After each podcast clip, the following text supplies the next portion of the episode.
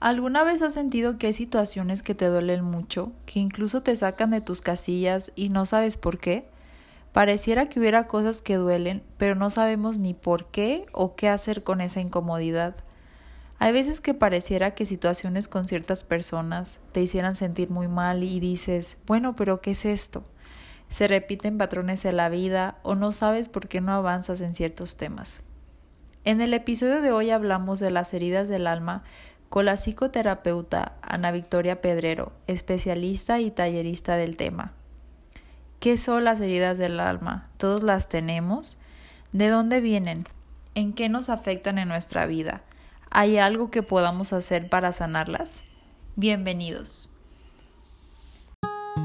Un día me di cuenta que la vida es corta y que quiero vivir al máximo cada día, disfrutar del regalo de estar viva viviendo el presente, haciendo cosas que llenan el alma. Te invito a compartir conmigo este estilo de vida. Bienvenidos al podcast de Blooming Life con Natalie Vargas. Hola, ¿qué tal? Muy buenas noches. Estoy muy emocionada porque este es el primer episodio de Blooming Life Podcast en vivo. Siempre había sido por Zoom, no sé si era por la pandemia, pero estoy muy emocionada y más que es con mi psicóloga Ana Victoria Pedrero. Y pues nada, hoy vamos a tocar un tema súper que a mí me gusta mucho porque me, me ayudó a identificar algo muy importante en mí y que al mismo tiempo yo no sabía que existía, pues como tantas cosas que uno no sabe que existen, pero que ha sido una gran herramienta para identificar como que yo antes decía, es que porque hay cosas que me duelen tanto o situaciones en las que entro en conflicto, y no sé de dónde viene eso. Y al principio ni siquiera era ni pensar eso, al principio era de, ay no, pues es que yo soy así o eh, el mundo es así o cosas como siempre desde ese enfoque. Pero desde que mi psicóloga me invitó a este taller, pues fue cuando fue un gran despertar en cuanto a este tema. Y pues es un despertar, pero es un camino muy largo que me he dado cuenta. Pero justo en cuanto terminé el taller, al día siguiente, porque cuando terminé el taller estuvo muy pesado, pero al día siguiente dije, ay, es que cómo me gustaría que toda la gente o la, o la mayoría de las personas tuvieran acceso a poder descubrir qué es lo que pasa con, con ellos mismos y así poder ser un poquito más empáticos y compasivos con nosotros mismos y desde ahí, pues con las demás personas justo hay un episodio que grabé antes de este, de mi experiencia como con las heridas del alma, que igual va a seguir después de este, para que también, pues, si gusten, ahí lo chequen. Y es un enfoque más personal. Entonces, hoy tenemos a la experta, que es Ana Victoria Pedrero, y justo vamos a tocar como para nosotros tener un concepto más específico de las heridas del alma.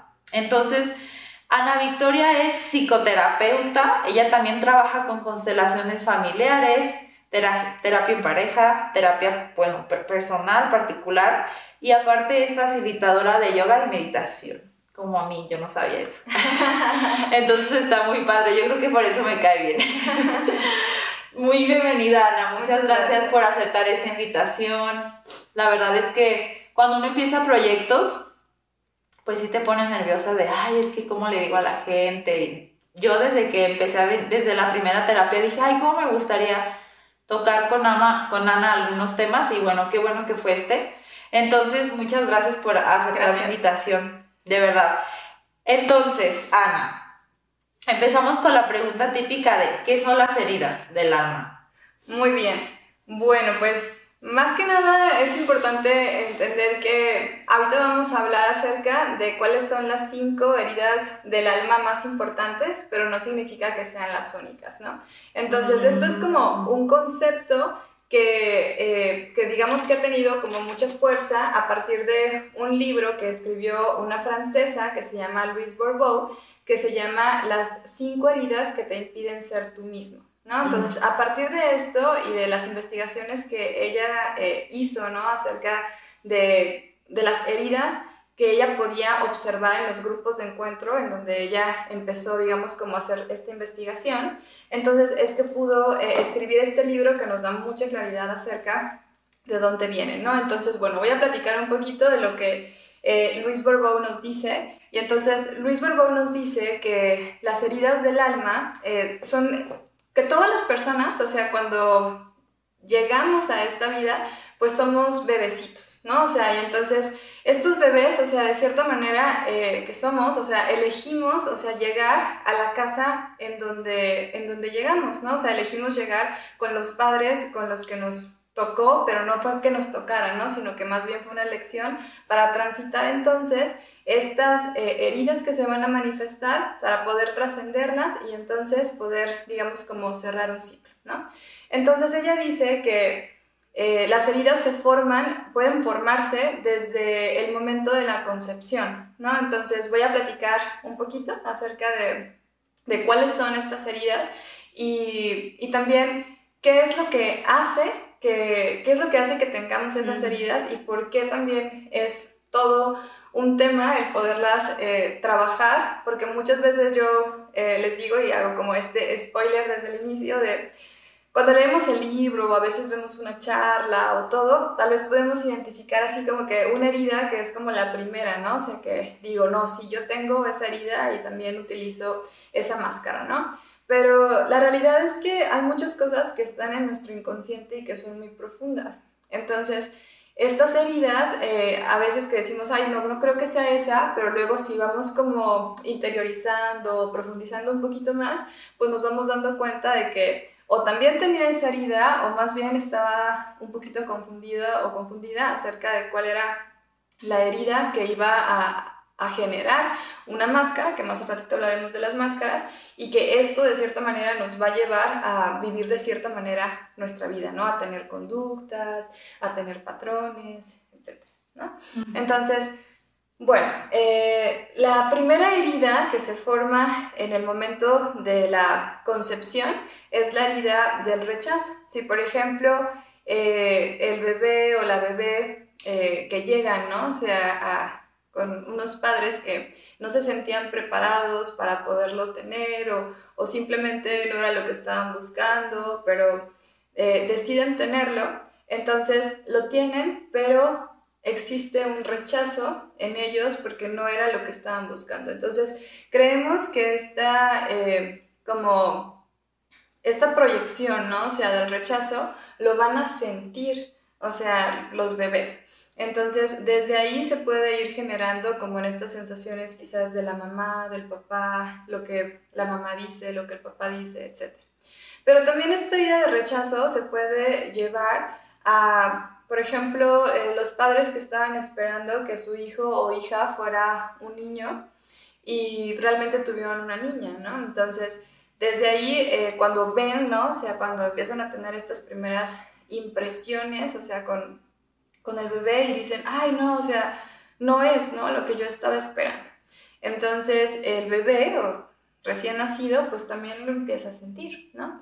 Pero pues claro, esta vida de rechazo también se puede manifestar eh, cuando ya no solamente eres un bebé, sino cuando ya eres un niño más pequeñito o vas creciendo y eh, empiezas a sentir que las figuras importantes de tu vida pues no te quieren tener cerca, ¿no? O sea, y es como que eso que, eso que tú eres no es suficiente para que papá, mamá, abuelos, abuelas eh, quieran estar contigo. Entonces, lo que dice Luis Bourbeau es que este dolor que siente cualquier persona cuando no se le permite ser quien es, entonces va generando esta sensación de lo que yo soy no es suficiente, una, una sensación de insuficiencia. Entonces, las personas que tienen esta idea del rechazo empiezan también a rechazarse a sí mismas, a rechazar sus deseos, sus anhelos, rechazan eh, lo que son, lo que quieren, sus necesidades, porque de cierta manera pues piensan que, que así como los rechazaron sus padres, pues entonces no tiene caso eh, ser o tener o anhelar lo que anhelan realmente, ¿no? Entonces se va generando una máscara porque lo que están buscando evitar las personas que tienen esta herida de rechazo ser rechazadas. Entonces, cuando hay la mínima eh, sospecha de que alguien o algo pueda rechazarles, entonces estas personas mejor se van. No, o sea, es como estar con un pie en, por ejemplo, una relación de pareja, pero tener el otro pie a punto de salir corriendo, ¿no? Es como eh, tener ganas de entrar a un trabajo y decir, sí, voy a entrar, pero también por cualquier cosa voy a estar buscando otros, porque la idea es eh, no tener nada, ¿no? O sea, que pueda eh, provocar esta sensación de rechazo. Sin embargo, estas huidas también van presentando o, van quitando la oportunidad de que estas personas puedan confrontarse con lo que quieren realmente o con lo que no quieren realmente para poderse mantener ahí y sostenerlo y de ahí tomar decisiones que sí sean a partir de lo que realmente quieren, de lo que realmente son.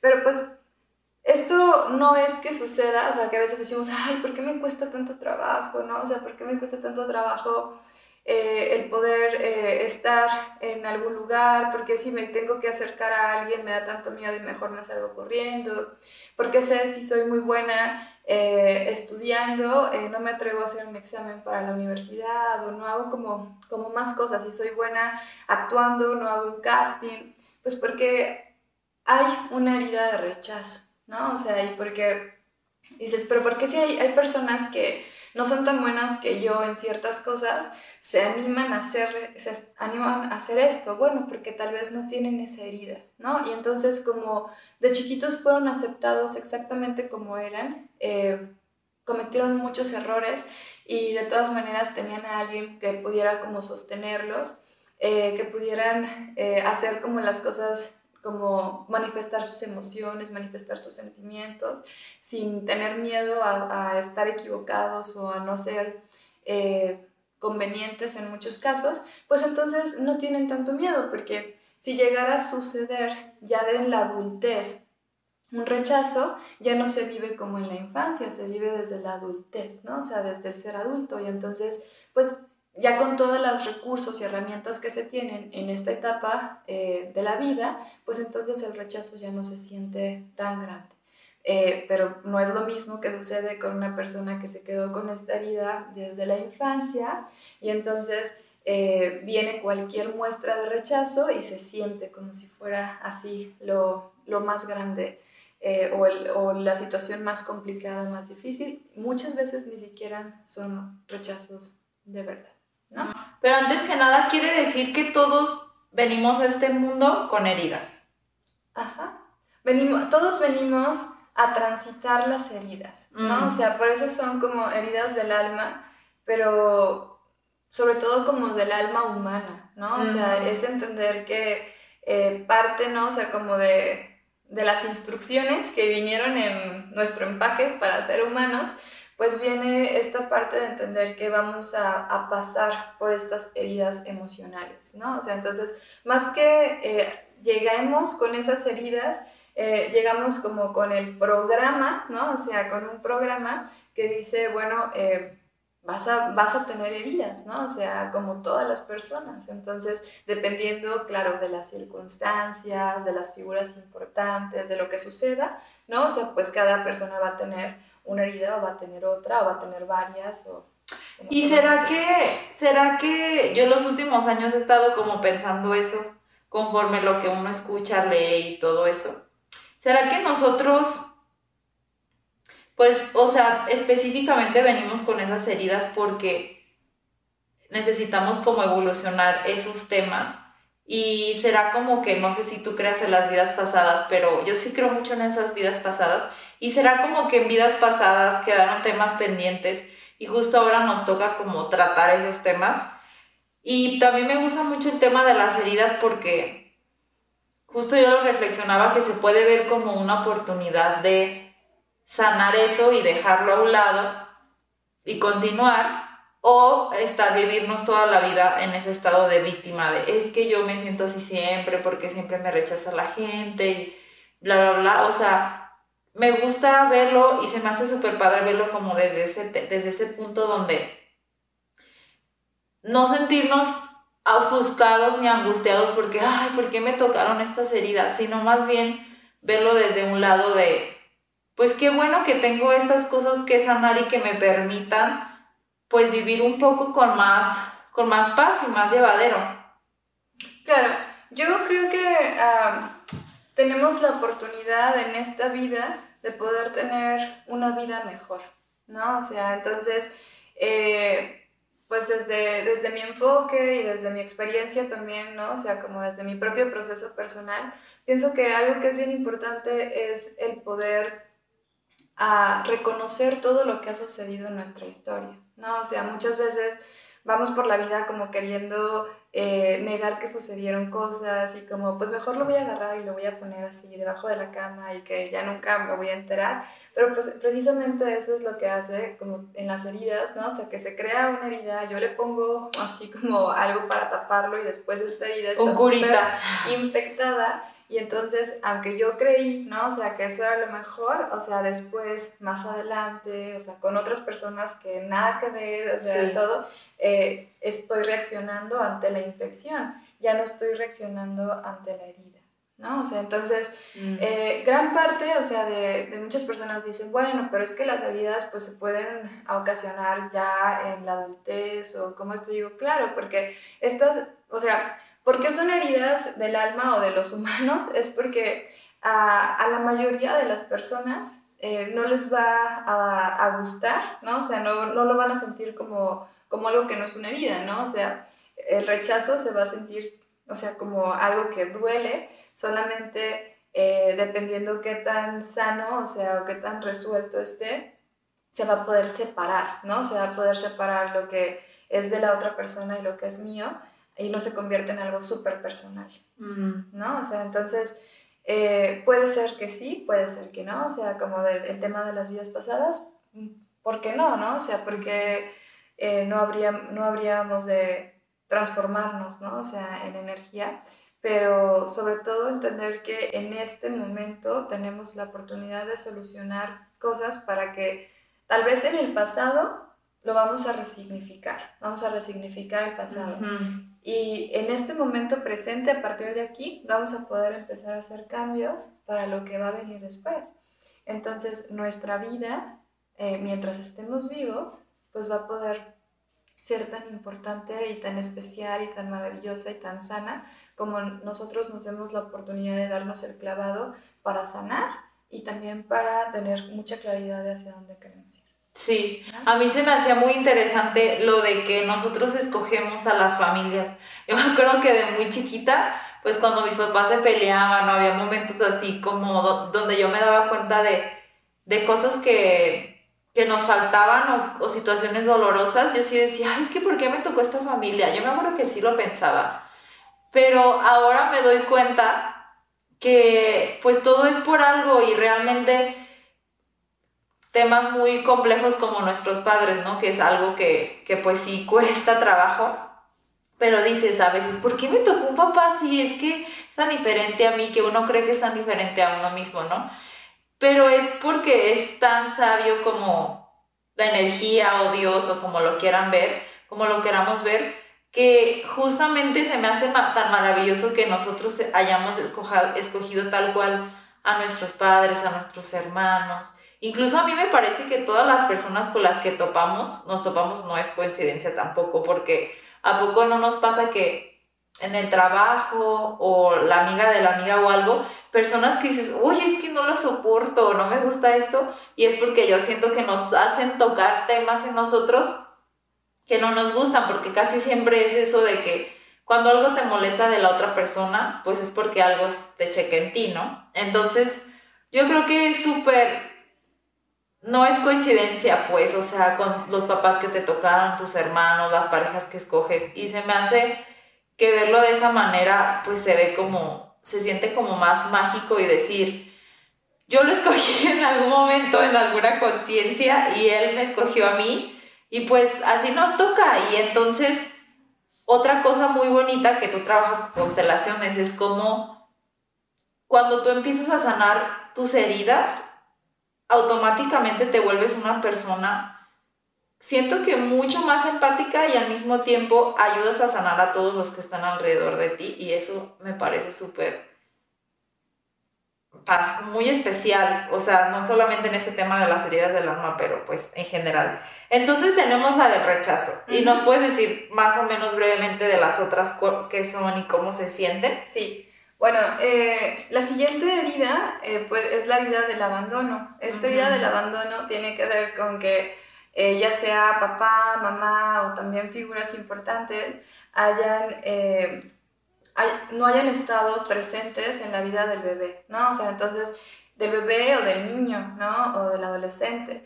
Y entonces es bien interesante porque esta herida eh, pues la podemos encontrar en muchas personas, ¿no? De hecho es una herida, eh, la herida más común, eh, porque podemos ver esta herida mezclada con otras heridas, ¿no? ¿Por qué? Porque no estamos hablando solamente de un abandono físico, sino también de un abandono emocional.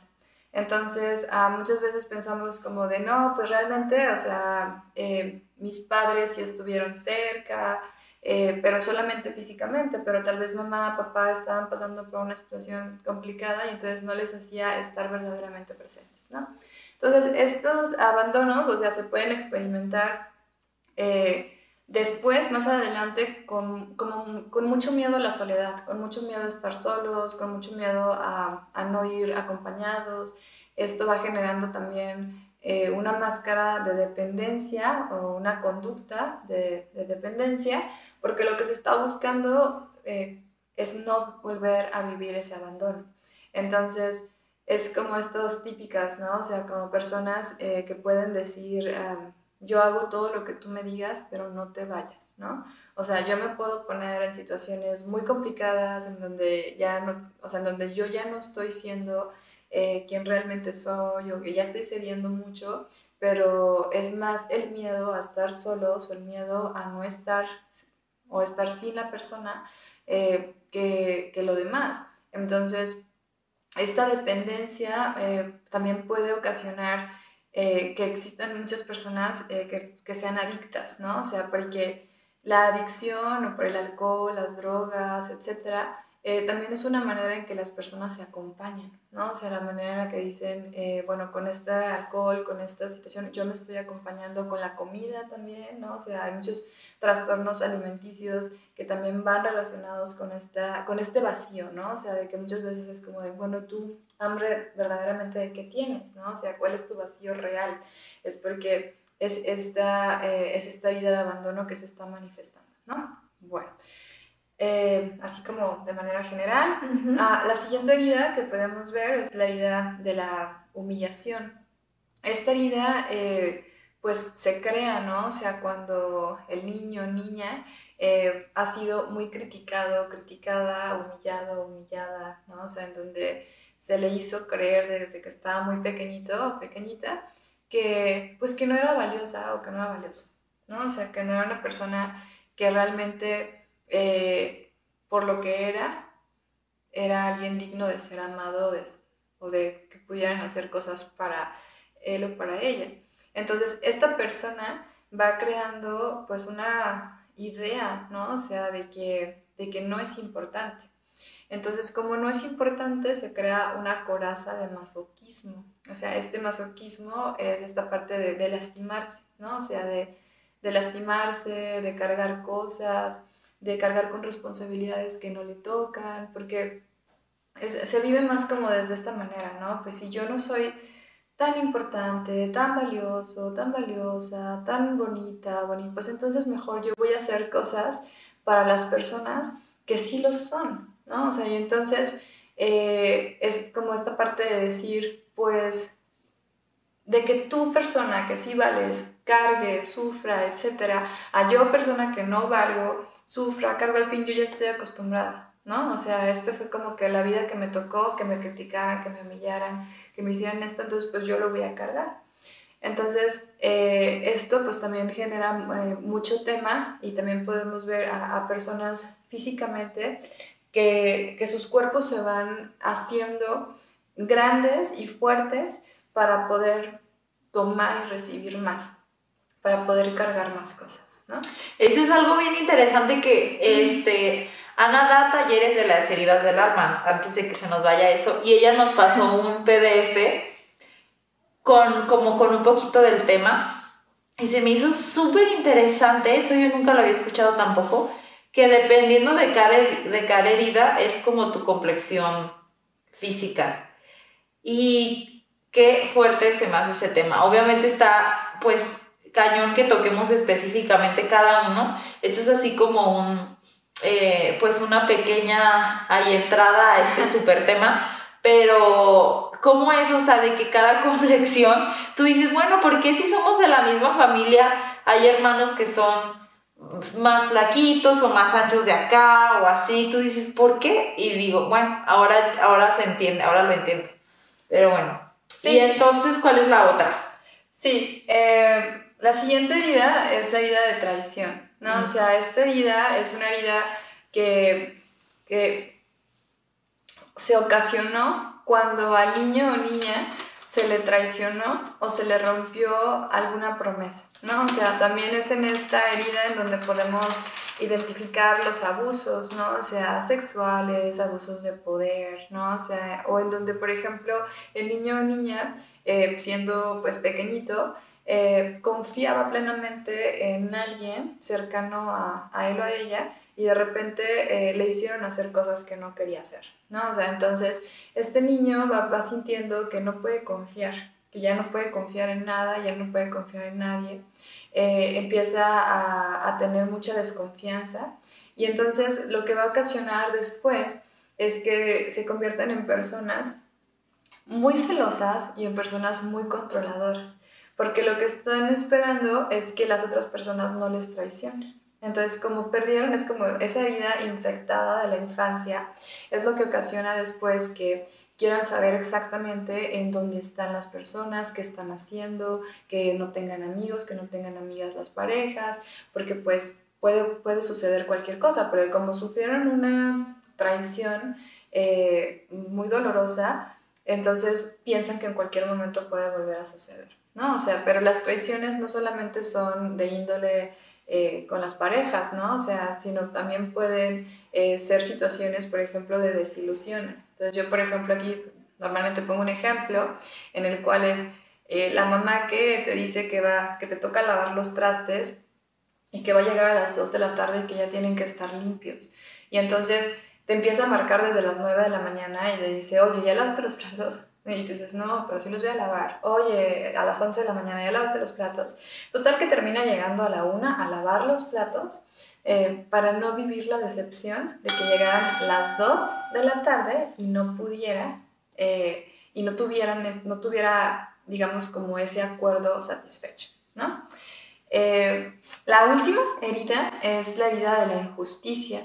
Y esta herida tiene que ver con eh, niños, niñas que vivieron eh, infancias en donde se les trató con muchísima dureza, eh, que vivieron con padres o madres muy estrictos. Y entonces esto les fue generando una sensación de que la vida estaba siendo injusta porque estaban recibiendo castigos que, por ejemplo, veían que los demás niños o niñas no recibían. ¿no? Entonces, estas personas se van eh, como haciendo rígidas porque empiezan a sentir que, que tienen que hacer cosas, tienen que hacer más cosas de lo que hacen otras personas, igual que hacían cuando eran pequeños y que aún así pueden recibir golpes o golpes de la vida, ¿no? Entonces, también se van creando como esta necesidad de, de generar justicia, pero que puede rayar a veces en tratar de la misma manera que fueron tratados, ¿no? Entonces, estas personas son personas eh, rígidas, inflexibles, que están en este lado o del negro o del blanco, en donde no se permiten ver otra gama de colores, en donde están en este punto de porque lo digo yo. Y todo esto, pues, o sea, son frases que en algún momento también ellos escucharon, o sea, ya sean de sus padres o de sus madres, ¿no? Entonces, bueno, haciendo así un pequeño eh, repaso, estamos hablando de que la herida del rechazo eh, genera eh, una máscara que es la máscara de la persona que huye de todo, ¿no? y una máscara se usa para pues para cubrir algo que, que tienes, ahora sí, ¿no? Tal cual. Por el dolor, ¿no? O sea, como con el deseo de, es una herida que yo tengo, o sea, que es la herida de la, del rechazo y entonces mejor voy a huir para que si vuelvas a suceder algo, nadie se o no me pase, ok. Después estamos hablando de que la herida del abandono genera una máscara de dependencia, o sea, son las personas eh, que están eh, tratando de hacer todo para que no les dejen, no les abandonen, ¿no? Y la siguiente, que es la herida de la humillación. La herida de la humillación, entonces es esta eh, herida en donde pues fue creada, ¿no? O sea, por toda esta eh, situación en la que las personas fueron criticadas y va a generar esta eh, máscara o escudo de masoquismo en el cual van a estar cargando cosas que no les corresponden, pero también muchas veces siendo muy crueles con ellos mismos. La siguiente herida es la herida de la traición y en esta herida eh, podemos ver una máscara de control.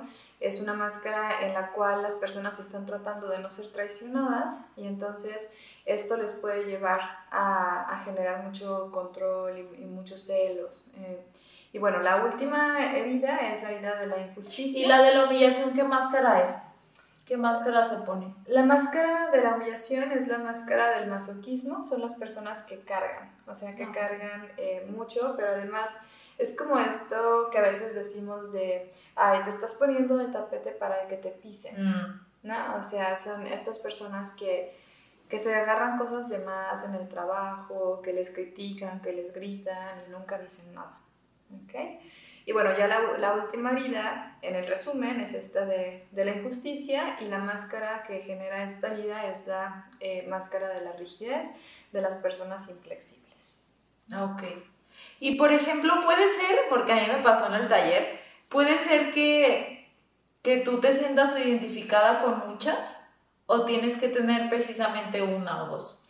No, sí puedes, o sea, hay eh, historias de vida eh, en donde ocurrieron muchas situaciones y en donde en esa eh, etapa, ¿no? O sea, temprana, en donde estás adquiriendo como, como muchas cosas, viviste situaciones que te dolieron. Sin embargo, lo más común es que sea una máscara, o sea, un tipo de, de escudo el que más utilices. No porque tal vez no tengas heridas o más heridas, pero que tratas, por ejemplo, como de, de todo, o sea, eh, cubrirlo, por ejemplo, huyendo, ¿no?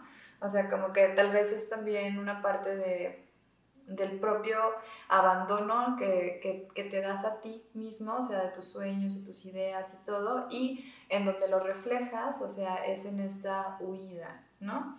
O sea, muchas veces también eh, estás como tratando de no ser traicionado, etcétera, la, y entonces pues también te vas, ¿no? O sea, como para, para no vivir eso. Entonces, no significa que, que no hayan más, sino que digamos que los escudos es lo que también, que es la máscara, es la personalidad, ¿no? O sea, eh, aspectos de la personalidad que te hacen hacer una u otras cosas. Ok, y por ejemplo, si una vez que nosotros identificamos que, que, las tenemos, ya sea yendo a un taller como los que tú das, o leyendo el libro, o en terapia, ¿qué es lo que puedes hacer para, o sea, va a llegar un momento en que estas heridas se van a curar completamente o no? Es un poco como desde esta metáfora, ¿no? O sea, eh, por ejemplo, yo tengo eh, una herida, o sea, en una rodilla, ¿no? O sea, y entonces eh, tengo eh, un injerto de tendón y pues, o sea, se me lastimaron los ligamentos. Entonces, aunque, aunque ahora he hecho muchas cosas para estar mejor, no significa que voy a borrar que yo tuve esa herida, ¿no? O sea, entonces, digamos que es lo mismo, o sea, con las heridas emocionales, o sea, es si yo no sé que la tengo, o sea, como si yo no supiera que tuviera esta herida, pues tal vez haría cosas que me lastimaran más, ¿no? Entonces, el hecho de poder saber, o sea, eh, que tengo heridas, me, va a poder dar la oportunidad de hacerme consciente de por qué muchas veces hago ciertas situaciones que, me, que no me generan algo... Eh, que me acerque a mi bienestar o a, mi éxito profesional, a una relación de pareja, ¿no? O sea, sino más bien que me está eh, haciendo, por ejemplo, huir, ¿no? Lo que decíamos, o me está haciendo ser dependiente, ¿no? O sea, o me está haciendo eh, controlar a las personas, o sea, ¿qué más quiero? Entonces, cuando ya soy consciente de eso, digamos que ya puedo aplicar eh, lo que sigue, ¿no? O sea, como de, bueno, si ya estoy siendo consciente de que es eh, es, estoy siendo controlador o controladora porque tengo miedo a ser traicionado, entonces ahí ya necesito como eh, racionalizar, pensar en que esta, todo esto está siendo ocasionado por algo que sucedió hace mucho tiempo, pero que ahora, o sea, necesito ser eh, como muy consciente de lo que está sucediendo, ¿no? Entonces, si no hay indicios, si yo ya soy una adulta, si yo ya no necesito eh, que nadie me defienda porque ya me puedo defender yo, ¿no? O sea, si en algún momento alguien hace algo que yo no quiero, entonces eh, ya no necesitaría estar todo el tiempo tratar de controlar que eso no suceda. Porque como normalmente, por ejemplo, esto lo voy a decir en una frase que digo mucho, es, en las parejas, muchas parejas eh, sienten que son abandonadas, parejas adultas, ¿no? O sea, por alguien. Pero realmente en las relaciones de adultos, eh, ambos tienen recursos para, para poder salir adelante, ¿no? Entonces, no existen abandonos, o sea, entre adultos. O sea, existen ganas de quedarse o de irse, ¿no? O sea, eh, que la persona lo interprete como abandono y que empiece todo este dolor emocional, etcétera, es porque seguramente existe una herida de abandono. Porque el, abandono se da entre desiguales, entre adulto y niño, porque el niño al quedarse solo no va a poder cubrir sus necesidades, ¿no? Por eso es que sí está siendo abandonado. Pero un adulto, una adulta, pues que puede cubrir sus necesidades, que puede aprender a cómo hacerlo, que puede salir tal vez de ciclos de violencia, etcétera, pues sí lo va a poder lograr. ¿No? o sea, entonces, no es que ahí van a, ahí van a estar, pero tú vas a poder eh, saber cómo hacer cosas para, para que no duelan eh, y para que no estés poniendo como curitas que infecten, sino que más bien abras, la ves, hoy sí dolió, ahora qué necesitas, te estás sintiendo sola, ¿cómo te acompaño? ¿A dónde te llevo? ¿No? O sea, eh, necesitas una mascota, necesitas un grupo de apoyo, necesitas acompañarte, ¿no? O sea, es a partir de la herida, como lo que decía de la rodilla, entonces yo ahora sé qué cosas puedo hacer y qué cosas no puedo hacer. Claro. Claro, súper, sí, me encantó ese ejemplo porque yo te estoy mala de la, bueno, me lesioné la rodilla y sí es cierto, una vez que sabes que estás lastimada, del, bueno, que tienes cierta lesión, pues si sigues haciendo lo mismo te vas a seguir lesionando, que fue a mi parte lo que me pasaba en el básquetbol, pero una vez como que te tienes un poquito más de compasión, dices, a ver, si esto me va a seguir produciendo este mismo dolor y lastimarme más y más, imagínense al punto de tal vez después no caminar, obviamente lo lógico sería pues ya enfocarte en ir a terapia, hacer natación, no sé, fortalecer más el músculo, pues para cuidar tu rodilla, ¿no? En este caso la herida. La verdad es que este tema a mí me, me gusta mucho porque te hace ver o a veces estás con ciertas personas y puedes llegar a detectar de, ah, yo siento que esta persona como que tiene esta herida porque bla, bla, bla, y te ayuda a, a, ser un poco más empático y a decir, bueno, está bien, es por esto, y no tomarte las cosas personales. Exactamente. También, sí, no tomarte las cosas personales y Híjole, o sea, con, yo con mi, con mi mamá veo tantas cosas de ciertas heridas, ella de, platicaba yo decía, ay, mi mamá sí tiene esto, o yo tengo esto, y ya dices, ya te ayuda como a criticar y juzgar menos, y entonces tú ponerte en una postura de, de más amigable, en una postura donde ya no critiques y juzgues, sino que estés como de, a ver, yo estoy aquí, ¿qué necesitas? Siento que eso también o sea, es lo mágico de que cuando uno empieza a, tratar, a tratarte a ti mismo, pues eres, más, eres una persona mejor con todos los demás y eso es algo muy bonito. Yo les recomiendo muchísimo el taller de Ana Victoria. Su, su Instagram es, yo lo tenía aquí en mi papelito. Su Instagram es Victoria Pedrero-psicoterapeuta. De todos modos, se los voy a dejar en la descripción del episodio en Spotify y en YouTube. Entonces ahí les dejo todos los datos de Ana Victoria para que la puedan consultar en consulta, ya sea aquí en Guadalajara o con los talleres. También haces talleres online, ¿verdad? Sí. Y consultas online. Entonces ahí está disponible. Si escuchas este, este tema, yo creo que no es por coincidencia. Y anímense, la verdad es que está muy bueno el taller, muy profundo. Y el libro también que nos recomendaste, el de no empezó conmigo y Didn't Start With You. ¿Es de la, esa autora francesa? No. Ah. No, Este, es, este dolor no es mío. Este dolor no es mío. Ese es un libro que yo estoy leyendo que Ana me recomendó muy bueno también. Justo habla de ese tema. Y el que tú nos decías de Luis Burbo. Es las cinco heridas que te impiden ser tú mismo. Ah, esa es otra recomendación también. Porque también muchas veces decimos, no, es que ahorita no tengo para esto o lo otro, pero siempre hay muchas herramientas que nos pueden ayudar a ir adentrando, como por ejemplo este, este podcast. Y pues muchísimas gracias Ana por tu tiempo y por la paciencia y con los errores técnicos, las cosas técnicas.